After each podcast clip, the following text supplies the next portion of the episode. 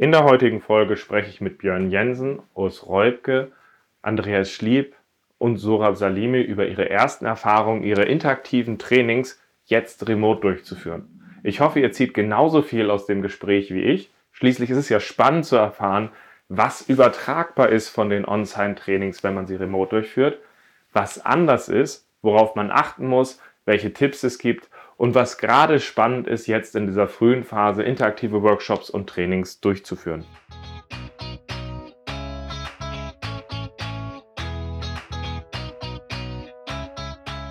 Scrum ist einfach zu verstehen. Die Krux liegt in der Anwendung für deine Zwecke in deinem Kontext. Der Podcast Scrum Meistern gibt dir dazu Tipps und Anregungen. Moin Moin, herzlich willkommen zu einer weiteren Folge in meinem Podcast Scrum Meistern. Ich bin sehr froh, dass ich Sora, Björn, Andi und Urs gewinnen konnte, heute darüber zu reden, was ihre Erfahrungen sind mit dem Durchführen von Remote Scrum Trainings, ähm, weil das ja plötzlich auf uns zukam in diesen koronischen Zeiten. So gesehen erstmal schön, dass ihr da seid. Moin. Dass ich hier sein darf. Moin. Bevor wir über die Herausforderungen von Remote reden, würde mich tatsächlich einmal interessieren, worauf kommt es euch eigentlich in Scrum-Trainings an? Also, dass wir einfach so Reihe umgehen an der Stelle, dass jeder einfach mal sagt, was seht ihr für ein gutes Training als wichtig? Warum ist es hilfreich, einen Unterschied zu machen? So ein, zwei Sätze. Wer soll starten? Immer der, der fragt. ich starte gerne. Also mir kommt es auf die Seele an. Das heißt also, äh, natürlich mag es auch wichtig sein, dass die Leute mitkriegen, ähm, was zu, äh, tatsächlich im Scrum Guide steht oder ähnliches.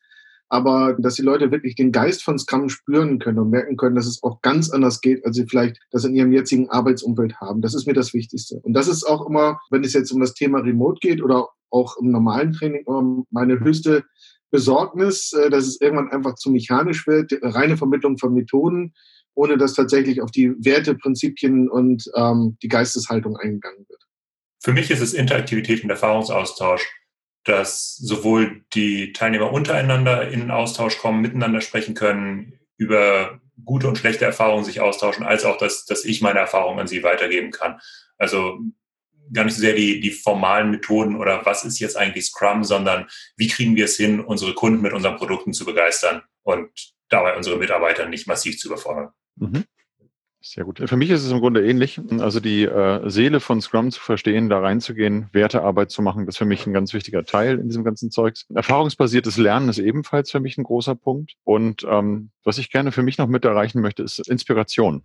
Also, dass Leute für sich ins Reflektieren kommen und zu schauen, was kann ich denn dafür mitnehmen? Also tatsächlich von dem, was, was kann ich rüber retten in meinen Alltag?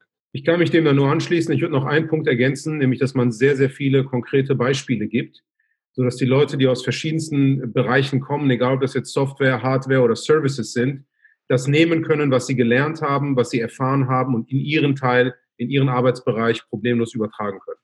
Cool. Das ist erstmal ein Brett, was wir jetzt hier gerade zusammengetragen haben, oder? Mal kurz eben. Ja. Und jetzt natürlich. sind wir ja bei nicht nur plötzlich Home, Homeoffice, sondern auch bei plötzlich Remote angekommen.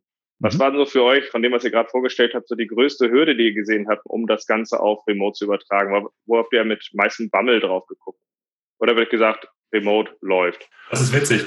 Mittwoch, glaube ich, war es, dass Howard die Mail rumgeschrieben, wir, wir dürfen jetzt Remote-Trainings geben. Donnerstag haben wir beschlossen, alles auf Remote umzustellen. Sonntag habe ich dann da gesessen und mein Training für Montag umgestellt. Noch mit dem Gedanken, oha, das wird eine Menge Zeug, diese interaktiven Übungen umzustellen auf irgendwas, was ich jetzt bestenfalls mit Google Drawings und Google Sheets zusammengezimmert habe. Sonntagabend, Schultern gezuckt und gesagt, das Training wird langweilig. Es gibt hier keine Herausforderung, die noch nicht gelöst ist. Wenn, werden die Leute mit dem Inhalt unzufrieden sein, aber nicht mit den Methoden. Und so war's. Das sehe ich auch so. Also das, was wirklich fehlt, ist nicht so sehr die Methodenvermittlung, Wobei ich muss sagen, ich habe ein Product Owner Training gemacht und ähm, das, was es äh, momentan an Rahmenwerken oder an Toolunterstützung gibt auf dem Product Owner Bereich, ist einfach sehr gut. Das heißt also, wenn man mit den Leuten diese Methoden durchgeht, von Product Discovery bis hin zu User Story Mapping und so weiter und so fort, das lässt sich alles super online machen. Wenn ich jetzt äh, aber also an das Feedback meiner Teilnehmer denke, dann ist es eigentlich eher das, was euch auch wichtig war, dieser Erfahrungsaustausch zwischen den Teilnehmern, der dann darunter leidet. Also wo ich auf jeden Fall bei meinem nächsten Kurs auch darauf achten werde, dass ich dafür auch Räume ein, einplane, tatsächlich bewusst, weil normal wie in den, also normal wie in den Pausen, das heißt, die Leute sind dann losgelassen und reden miteinander. Das ist natürlich im Online-Modus nicht. Wenn man dann seine 10 Minuten Pause macht, dann rennen die Leute schnell aufs Klo, holen sich den neuen Kaffee und sind dann auch wieder parat. Also auch erstaunlich pünktlich, ja, also erstaunlich diszipliniert, mhm. aber es äh, ist halt nicht der Raum für das Miteinander. Mhm. Das Thema Connection ist tatsächlich ein wichtiges Ding. Und neben Connection ist dann auch so ein bisschen Self-Care. Also ich hatte tatsächlich für mich so ein bisschen, also das war für mich wirklich ein Sprung in Unsicherheit. Ne? Also ich weiß, was für mich in Person funktioniert, alles wunderbar. Es war natürlich aber so ein Punkt, ähm, funktioniert es auch virtuell? Also ist hier, habe ich dieselbe Energie, habe ich dieselbe Verbindung und so weiter. Glücklicherweise das Rüberretten in Kleingruppendiskussion hat prima funktioniert. Bei dem ähm, Self-Care, da war es glücklicherweise, das ist auch ziemlich geil, die äh, Retrospektive, die dann am Ende eines Trainingstages mal reinkommt, wo die Leute selber von sich aus kommen.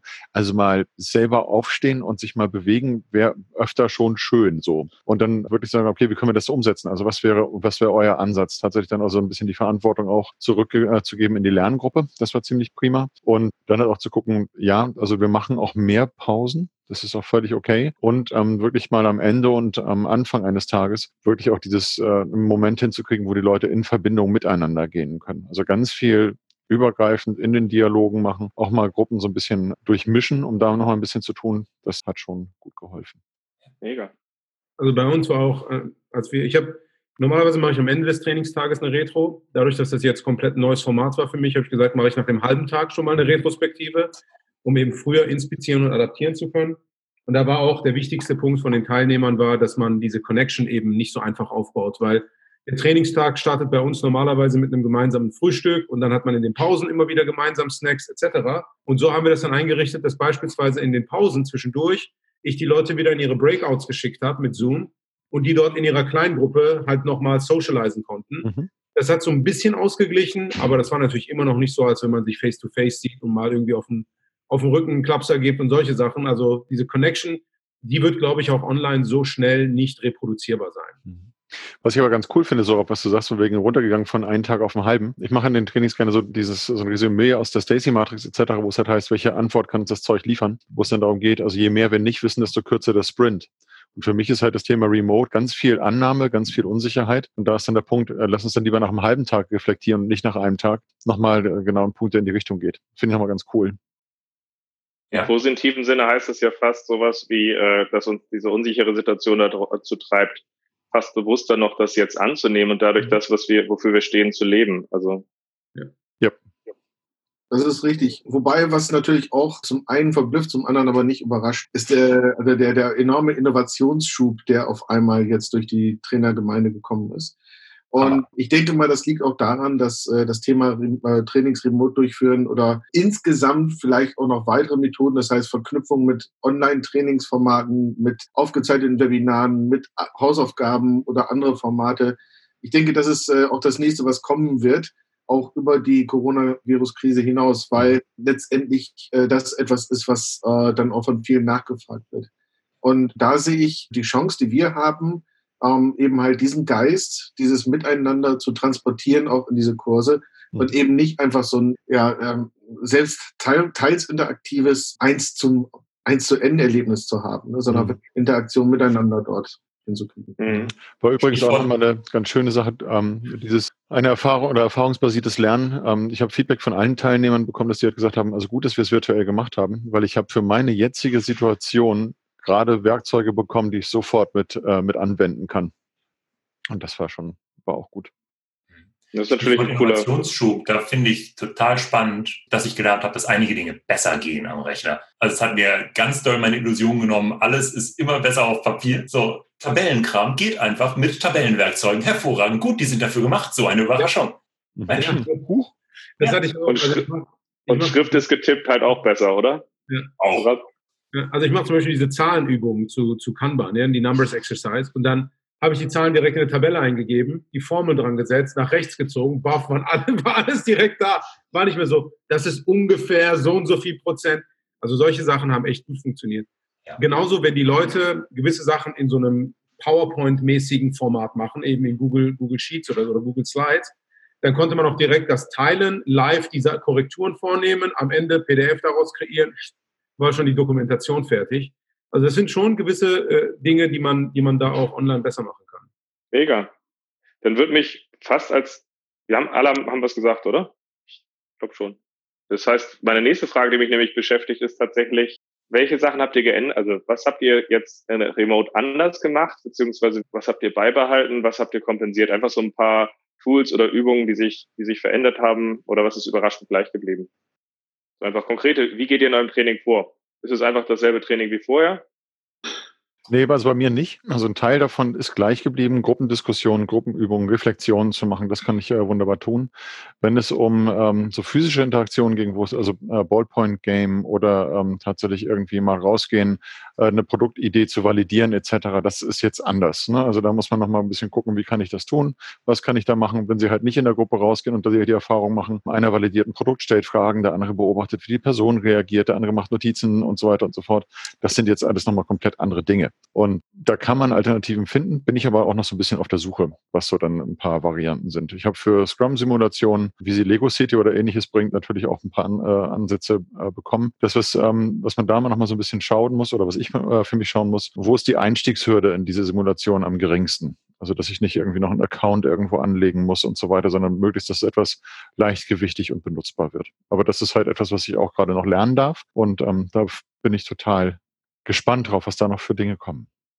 Ja, also, dass du eben gesagt hast, die Leute konnten nicht rausgehen und so. Stell dir vor, die Leute würden jetzt rausgehen und irgendeinen Fremden auf der Straße ansprechen im Blick auf so Product Discovery. Ja, genau. Der Jensen hat gesagt, wir sollen das jetzt tun. Mhm, super. Ich meine aber, es haben auch schon früher Leute in öffentlichen PO-Trainings genau das gemacht. Get out of your, out of your building und haben es dann einfach tatsächlich getan. Also ich habe ein paar ja, genau. Früher war das ja kein Thema. Aber wenn du das heutzutage. Ja, heute noch weniger ein Thema. Weil es ist ja sowieso jeder zu Hause. Du haust einfach auf Twitter rein, hey, ich brauche mal Feedback von ein paar mhm. Leuten, jetzt den Link, guckt euch das mal an und irgendjemand reagiert schon. Also ja. ich denke auch, du hast Möglichkeiten, die du sonst nicht hattest. Was sich bei mir geändert hat, ist, mein Training ist tatsächlich strukturierter geworden.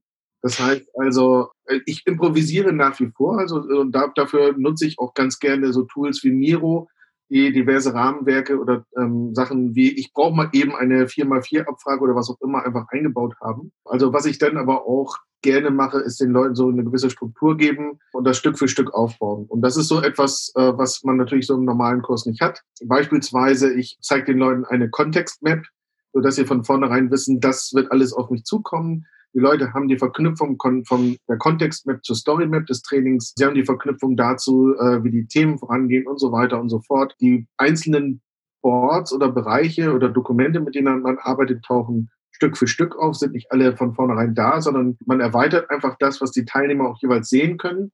Und dann baut sich eben etwas auf, was man am Ende noch äh, als PDF exportiert den Leuten nochmal im Überblick geben kann. Wir haben aber dann auch so Ramp-up für die Teilnehmer, das heißt so eine Art Vorab-Call, vielleicht ein paar Tage vom Training, um dann die Technik aufzusetzen. Bei meinem ersten Kurs habe ich das einfach gemacht in der ersten halben Stunde. Mhm. Habe gesagt, die Zeit ist reserviert für Ankommen und Technik aufsetzen und 9.30 Uhr starten wir halt. Das machen wir jetzt in Zukunft ein bisschen, bisschen anders, dass so das eine oder andere schon gegeben ist, dass die Logins stimmen und so weiter. Ähm, weil das dann auch eine geschmeidigere Teilnehmererfahrung ist. Es ist ein bisschen blöd. Deshalb hatte ich jetzt auch, wenn einer im Kurs am Morgen erst feststellt, oh, ich kriege das mit der Technik nicht hin, ich muss dann doch wieder aussteigen. Mhm. Was ich ganz schön finde, ist tatsächlich auch, dass äh, über Möglichkeiten wie beispielsweise mit Google Jamboard ich meine Sachen nach wie vor on the fly zeichnen kann, wenn sie da sind. Es wird sofort ein äh, im Grunde geteilt und ich habe direkt im Anschluss dann ein Protokoll als, äh, als PDF, was ich dann verschicken kann. Das ist auch ähm, relativ angenehm an der Geschichte. Das kann ich dann immer noch erweitern um alte Flipcharts, alte Zeichnungen, die ich irgendwo mal gemacht habe. Das war schon ganz gut da ist für mich die große Innovation das Ding hier. iPad Screenshare via Zoom ist großartig flüssig, solange die anderen eine anständige Anbindung haben. Und ich kann schöner drauf malen als mhm. auf Flipchart und habe sofort mein PDF hinterher in Google Drive. Das ist eine Wucht. Ansonsten ist für mich das eine Ding, was ich, was ich tatsächlich im Setup meiner Trainings geändert habe, dass ich immer einen Co-Trainer dabei habe, der für die Technik zuständig ist, der am Anfang einmal sagt, wenn ihr rausfliegt, ruft mich an. Ich kann mich darum kümmern, euch wieder zu helfen, äh, wieder zu helfen, in die ganze Sache reinzukommen. Und alle anderen können weiter mit mir, mhm. mit, mit mir als Trainer trainieren, während der Co-Trainer sich darum kümmert, die Technik wieder sauber zu ziehen. Ja, das, das würde ich würde sowieso empfehlen, dass man das mindestens zu zweit macht. Ich hatte jetzt ein bisschen anderen Modus, also ich hatte noch zwei gleichberechtigte Co-Trainer, die dann, wo dann derjenige, der gerade nicht aktiv was mit der Gruppe gemacht hat, dann gewissermaßen Ansprechpartner war. Und ähm, was auch geholfen hat, also was ich jetzt noch nie zuvor gemacht habe, war ein Training von meinem Bügelbrett auszugeben. Also aus meinem Bügelbrett wurde spontan ein Stehschreibtisch und äh, aus meinem Stubenfernseher dann äh, mein Konferenzmonitor. Und das ging erstaunlich gut. Also ich hatte, also was man, was man braucht bei diesen Online-Formaten ist vor allen Dingen viel, viel Platz. Und diesen, also ich habe gemerkt, so, so ein 4, 4K-Display auf irgendwie 60 Zentimeter Diagonale, was er hat, das, das reicht denn schon. Das geht denn schon. Je mehr, desto besser. Meine, also, meine Erfahrung bei den Tools war, je weniger, desto besser. Weil ich hatte, ich hatte jetzt nur drei Tools im Einsatz. Also ich hatte Zoom zum einen, was wir jetzt gerade machen. Dann hatte ich die Google Suite, vor allem die Jamboards dort als virtuelle Whiteboards. Und ähm, ich hatte Slack für die uh, Ongoing Communication, weil der Zoom-Chat an der Stelle sehr eingeschränkt ist. Und selbst da kam, am, als ich am ersten halben Tag quasi die Retro gemacht habe, die Frage, ob man nicht noch weniger Tools nutzen könnte. Ähm, mir ist jetzt nicht eingefallen, irgendwie, wie ich das hinbekommen könnte, aber ich habe mir gedacht, gut, dass ich jetzt beispielsweise im Hinblick auf Whiteboards nicht, auch, nicht noch auf Miro gegangen bin oder irgendwie zwei, drei, vier andere Sachen mit reingenommen habe, weil ich glaube, das hätte die Teilnehmer tatsächlich verwirrt und dann hätte man eben auch Probleme haben können mit diesem, mit dem Zugang zu den einzelnen Tools etc. Und was ich dann immer gemacht habe, ist, für jede Übung habe ich immer wieder diesen Share-Link von Google in den Slack-Channel reingelegt, sodass sie da draufklicken konnten, dass sie sich das nicht nochmal selber raussuchen mussten, weil wir eben nicht von der, davon ausgehen können, dass all die Leute da draußen Tag ein, Tag aus die gleiche virtuelle Technologie nutzen, wie wir das tun. Für viele von denen war das so der erste Tag, wo sie echt remote arbeiten. Die hatten das vorher noch nie. Ja, und dann überhaupt diese Technologie, die war noch komplett weggeblasen, als sie Zoom gesehen haben mit Breakout-Sessions und so weiter. Also von daher, glaube ich, sollten wir uns darauf einstellen, so wie würde ich einem Steinzeitmenschen dabei helfen, hier auf die Technologie zu gehen und wie kann ich das für die möglichst einfach machen.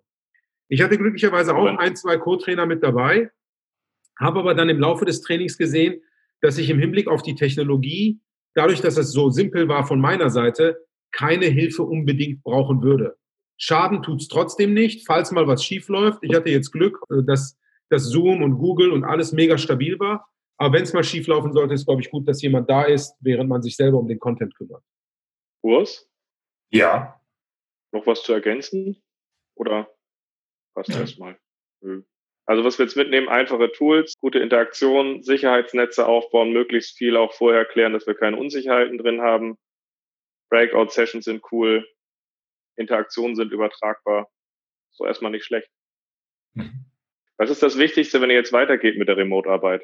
Was sind die nächsten Sachen, an denen ihr arbeiten wollt? Oder wer sagt, da müssten wir eigentlich noch mehr machen? Ich brauche unbedingt eine Scrum-Simulation.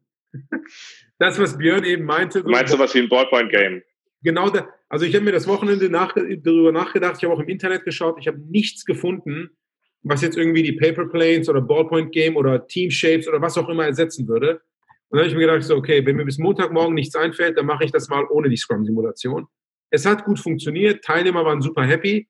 Ich war an der Stelle halt mit dem einen Punkt nicht so ganz happy. Von daher, wenn da jemand eine Idee hat, bin ich, ich, da sehr, sehr offen für. Also es gibt, also es gibt ja unterschiedliche Varianten, die man machen kann. Eine Simulation, die ich häufiger für, gerade für die Scrum Foundations mal eingesetzt habe, ist das Scrum Tail, wo man gemeinsam eine Geschichte schreibt und so weiter. Und mit denen arbeite ich gerade daran, dass wir davon eine Online-Version haben. Und äh, hoffentlich ist die Ende nächster Woche dann schon so weit, dass man die verwenden kann. Mhm. Also dann würde ich die auch teilen in der TCC-Gruppe und so weiter, dass dann wirklich alle da dann irgendwie äh, einen Zugang zu haben. Ansonsten habe ich einige Links gesehen, wo es darum geht, tatsächlich diese äh, Papierfliegerübungen mal virtuell zu machen, aber auch Ballpoint-Games virtuell. Da gibt es auch verschiedene Ansätze. Papierflieger haben Kollegen von mir gerade in Excel gelöst. Ich habe keine Vorstellung wie, aber sie sagten, es hat funktioniert. Ähm, was die Scrum-Simulation angeht, war die Idee da, das in Minecraft zu machen, hat sich aber als zu umfangreich herausgestellt.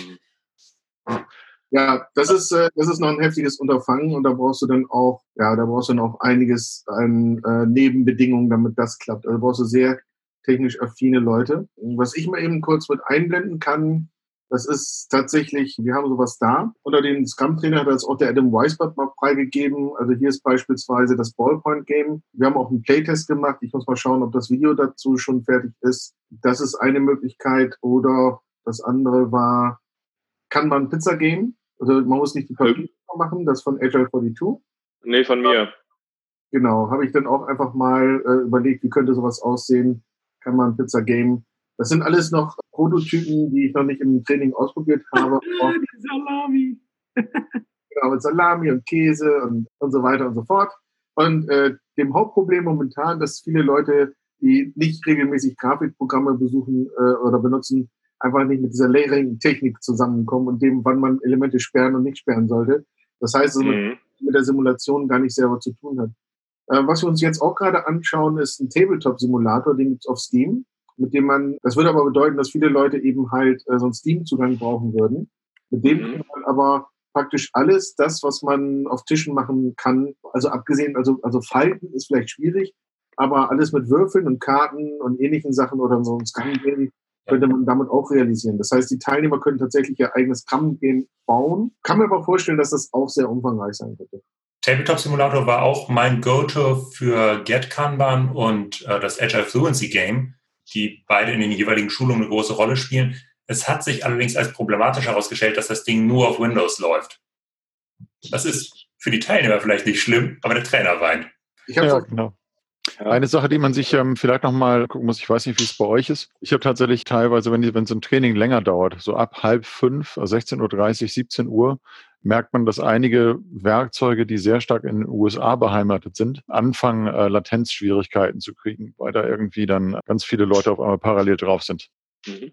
Also führe ich jedenfalls darauf zurück. Also ich merke deutlich, dass bestimmte ähm, Verhaltensweisen sich ändern. Wenn ich mein Training morgens um neun beginne, relativ flüssig und äh, so ab 15.30, 16 Uhr bekommen auch, haben wir auf einmal merkwürdige äh, Randeffekte. Okay. Zu den zu den Spielen kann ich nochmal sagen, ich habe in meinen Trainings jetzt die schon seit über einem Jahr eine große Simulation am Laufen, die nenne ich Scrum the Scrum. Also das heißt, ich schmeiße am zweiten Tag die Fragen, ich baue aus den Fragen mit den Teilnehmern einen Backlog und ich äh, erweitere deren Sachen um Akzeptanzkriterien, sodass die sie selber ausführen können. Also, dass sie quasi ihre Fragen in ihrem Kontext reflektieren können. Und die ist auch übertragbar auf Remote. Da arbeite ich gerade dran, diese Sachen eh fertig zu kriegen. Und wenn ich mein nächstes öffentliches CSM machen werde, werde ich sie auch benutzen. Aber ich werde es halt auch bereitstellen, weil wenn die Leute in kleinen Gruppen solche Themen aufarbeiten und den Kontext aufarbeiten, das ist definitiv übertragbar auf Remote. Meine Suche ist halt momentan nach so einer kleinen, kurzen Simulation. Also sowas wie ein Ballpoint-Game oder sowas. Sowas, dass man mal kurz eben halbe Stunde, dreiviertel Stunde, zack, schön läuft. Das, was Sorab gesucht hat, glaube ich. Ich würde tatsächlich dann auch nochmal bei, äh, bei Tasty Cupcakes oder so gucken. Da gibt es ja auch tonnenweise Simulationen. Vielleicht findet man da ja irgendwas. Oder die Hörer, die wir jetzt gerade haben, haben noch einen brillanten Tipp an uns, wenn wir, wenn wir das live gestellt haben, weil wir sind ja auch gerne immer neugierig von anderen zu lernen anstelle, dass wir selber finden. Yes. Richtig, richtig. Das ist doch mega cool. So gesehen, es gibt ein paar Sachen, die wir haben, ein paar Sachen, die wir brauchen. So gesehen würde ich vielleicht zum Abschluss noch eine Frage stellen, die ist, warum ist es eigentlich eine geile Sache, jetzt ein Remote Scrum Training zu machen und nicht zu warten, bis die Welt wieder normal wird? Da würde ich von jedem gerne mal eine Antwort hören. Ich würde die Antwort geben, die hatte Björn, glaube ich, vorhin mal kurz gegeben, äh, dass einer seiner Teilnehmer meinte, es ist genau jetzt richtig, das zu machen, weil er die Tools braucht. Das war auch eins meiner Hauptargumente. Also ich hatte einen Kurs mit 20 Leuten ausgebucht ursprünglich. Ich habe den allen geschrieben, ihr könnt abspringen, weil das Format sich ändert. 15 haben es mitgemacht.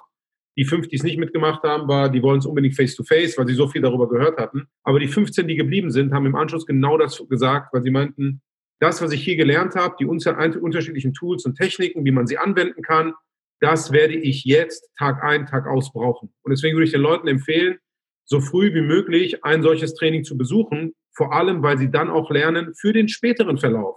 Viele von denen werden später ein Tag, zwei Tage die Woche von zu Hause arbeiten als Scrum Master dann können sie das nämlich jetzt schon. Und ich glaube, das ist ein gutes Argument, den Kurs jetzt virtuell zu besuchen.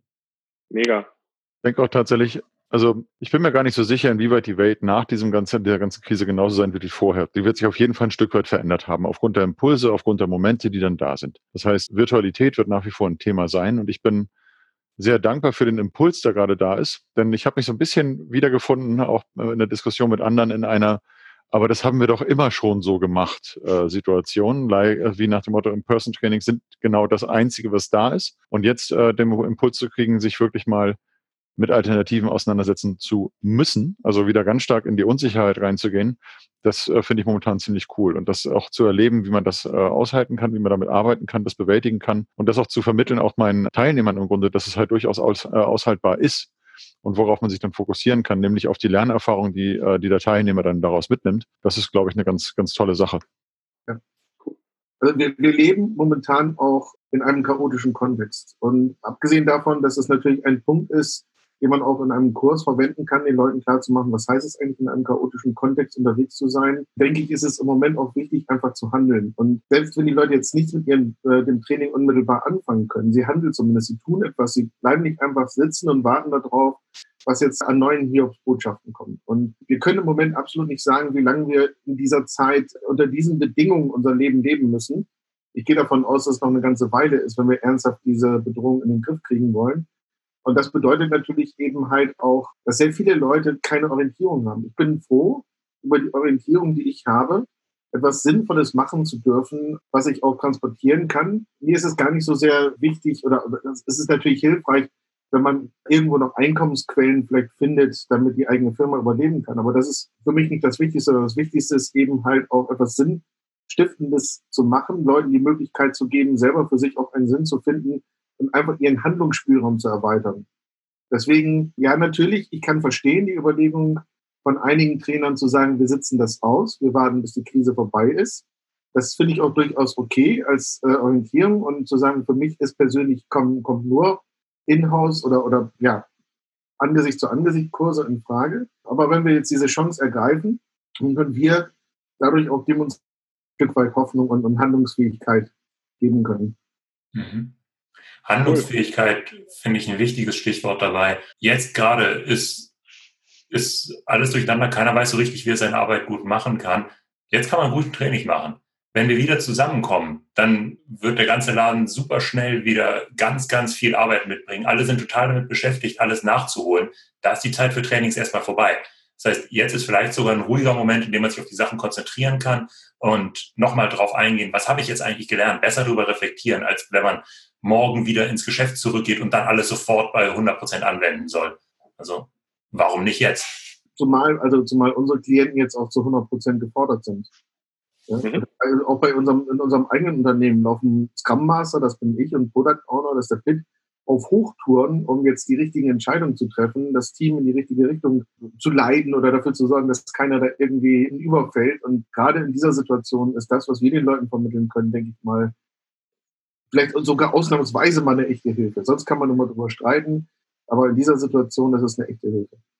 Also das heißt andersrum, wir lernen gerade ungemein viel, sind aber damit letztendlich in dem Element, in dem wir in der Scrum-Welt eigentlich eh auch viel arbeiten müssen. Es ist genau der Punkt, um den Leuten die Orientierung zu geben, die sie brauchen, die einen Impuls geben kann, vielleicht fast noch mehr als, als On-Site. Passt doch. Ja. So gesehen, erstmal Danke für eure Zeit, danke für eure Eindrücke und Impressionen. Ich freue mich, danke demnächst nochmal mit euch auszutauschen und auf bald. Danke. Bis bald. Bis dann. Tschüss.